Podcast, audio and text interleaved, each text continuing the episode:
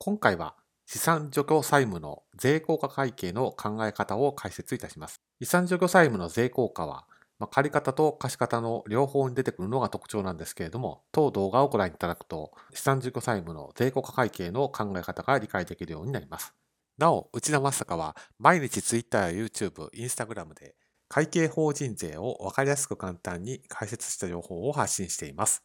もし分かりやすいと思ったら、ぜひチャンネル登録やフォローをしていただけると幸いです。まずはじめに、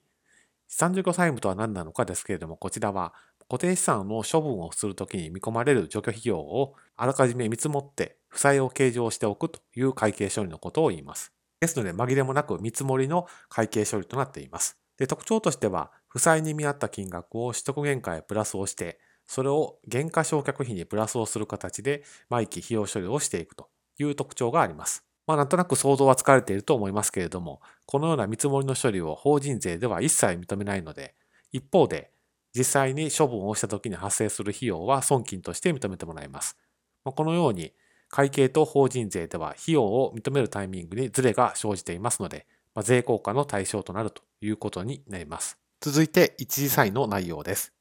まあ、法人税ではこのような資産除去債務の会計処理は一切認めないというスタンスになっていますので、まあ、それが発想の中心において理解を深めていくことになります。この資産除去債務の金額に見合った取得原価を増やすといった処理ですけれども、こちらは会計よりも法人税の方が将来の減価償却費は小さくなると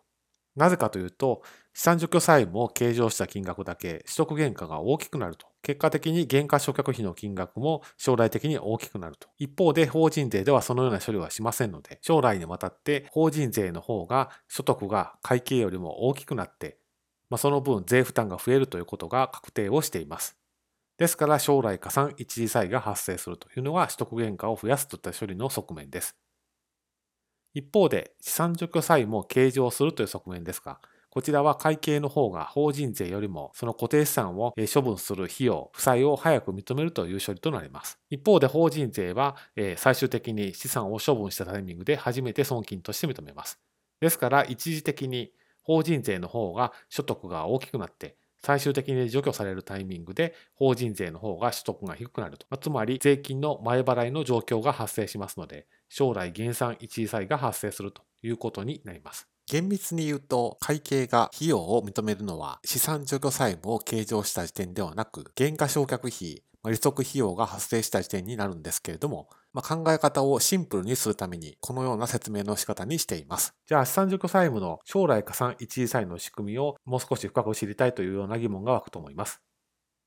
まあ、2つの視点で見ると理解できると思いますので、発生時点、解消時点、それぞれについて見ていきます。発生した理由ですけれども、会計だけ取得原価を増やすので、まあ、その分減価償却費も将来にわたって会計の方が増えるということを意味しています。これが発生する理由です。ですから具体的に言いますと、この増える減価償却費だけ所得の方が利益よりも増えると。その結果、税金の金額も法人税が計算した税額の方が会計の利益をベースに計算した税金費用よりも増えるということを意味しています。もっと言うと取得原価が大きくなったタイミングですでに確定をしています。そのタイミングですでに把握ができていますので、実際に税金の後払いが発生するというのが将来にわたって確定をしているということになります。ですから、このタイミングで将来加算一時債が発生するというような考え方をすることになります。一方で、減価償却が実際に進んでいくと、会計と法人税のこの取得原価のズレが解消していくことになりますので、まあ、それに伴って将来加算一時債も減っていくということになります。同じく資産除去債務の将来減産一時債の仕組みももう少し具体的に知りたいというような疑問が湧くと思います。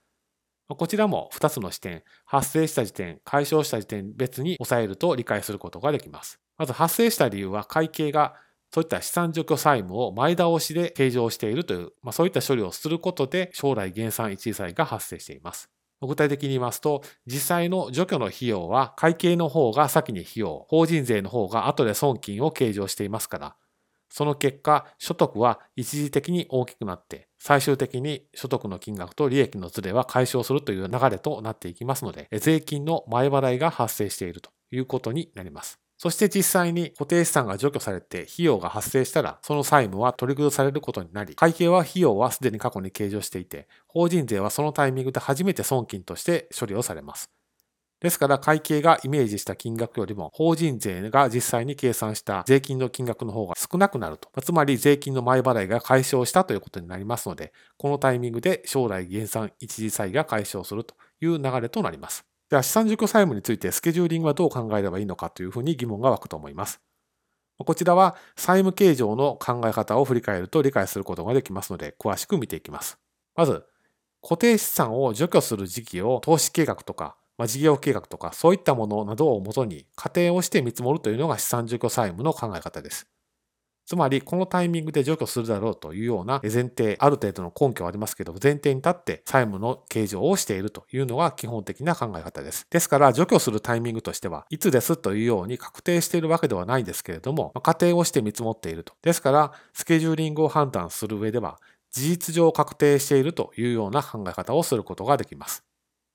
ですから、資産除去債務については、どのタイミングというふうにバチッと確定はしていなくても、まあ、スケジューリング可能というふうに考えるのが妥当ではないかというふうに思われます。で以上を受けて、国の税金負債と国の税金資産ってどういうふうに考えるのかをまとめるとこちらです。取得原価にプラスをしたまだ償却が済んでいない未償却残高に将来加算一時債は対応していますので、まあ、それをベースに国の税金負債を計算することになります。そして資産除去債務の見取り崩し残高こちらについて将来減産一時債がリンクをしていますので、それをベースに国の税金資産を計算することになります。ですので、当動画で押さえておいていただきたいのは、まあ、資産状況債務というのは法人税では認めない処理ですので、まあ、このように借方と貸方それぞれについて一時債が発生すると。まあ、それぞれについて別々に考えていくと。ですから、国の税金資産と国の税金負債が両方発生するんだということを押さえておいてください。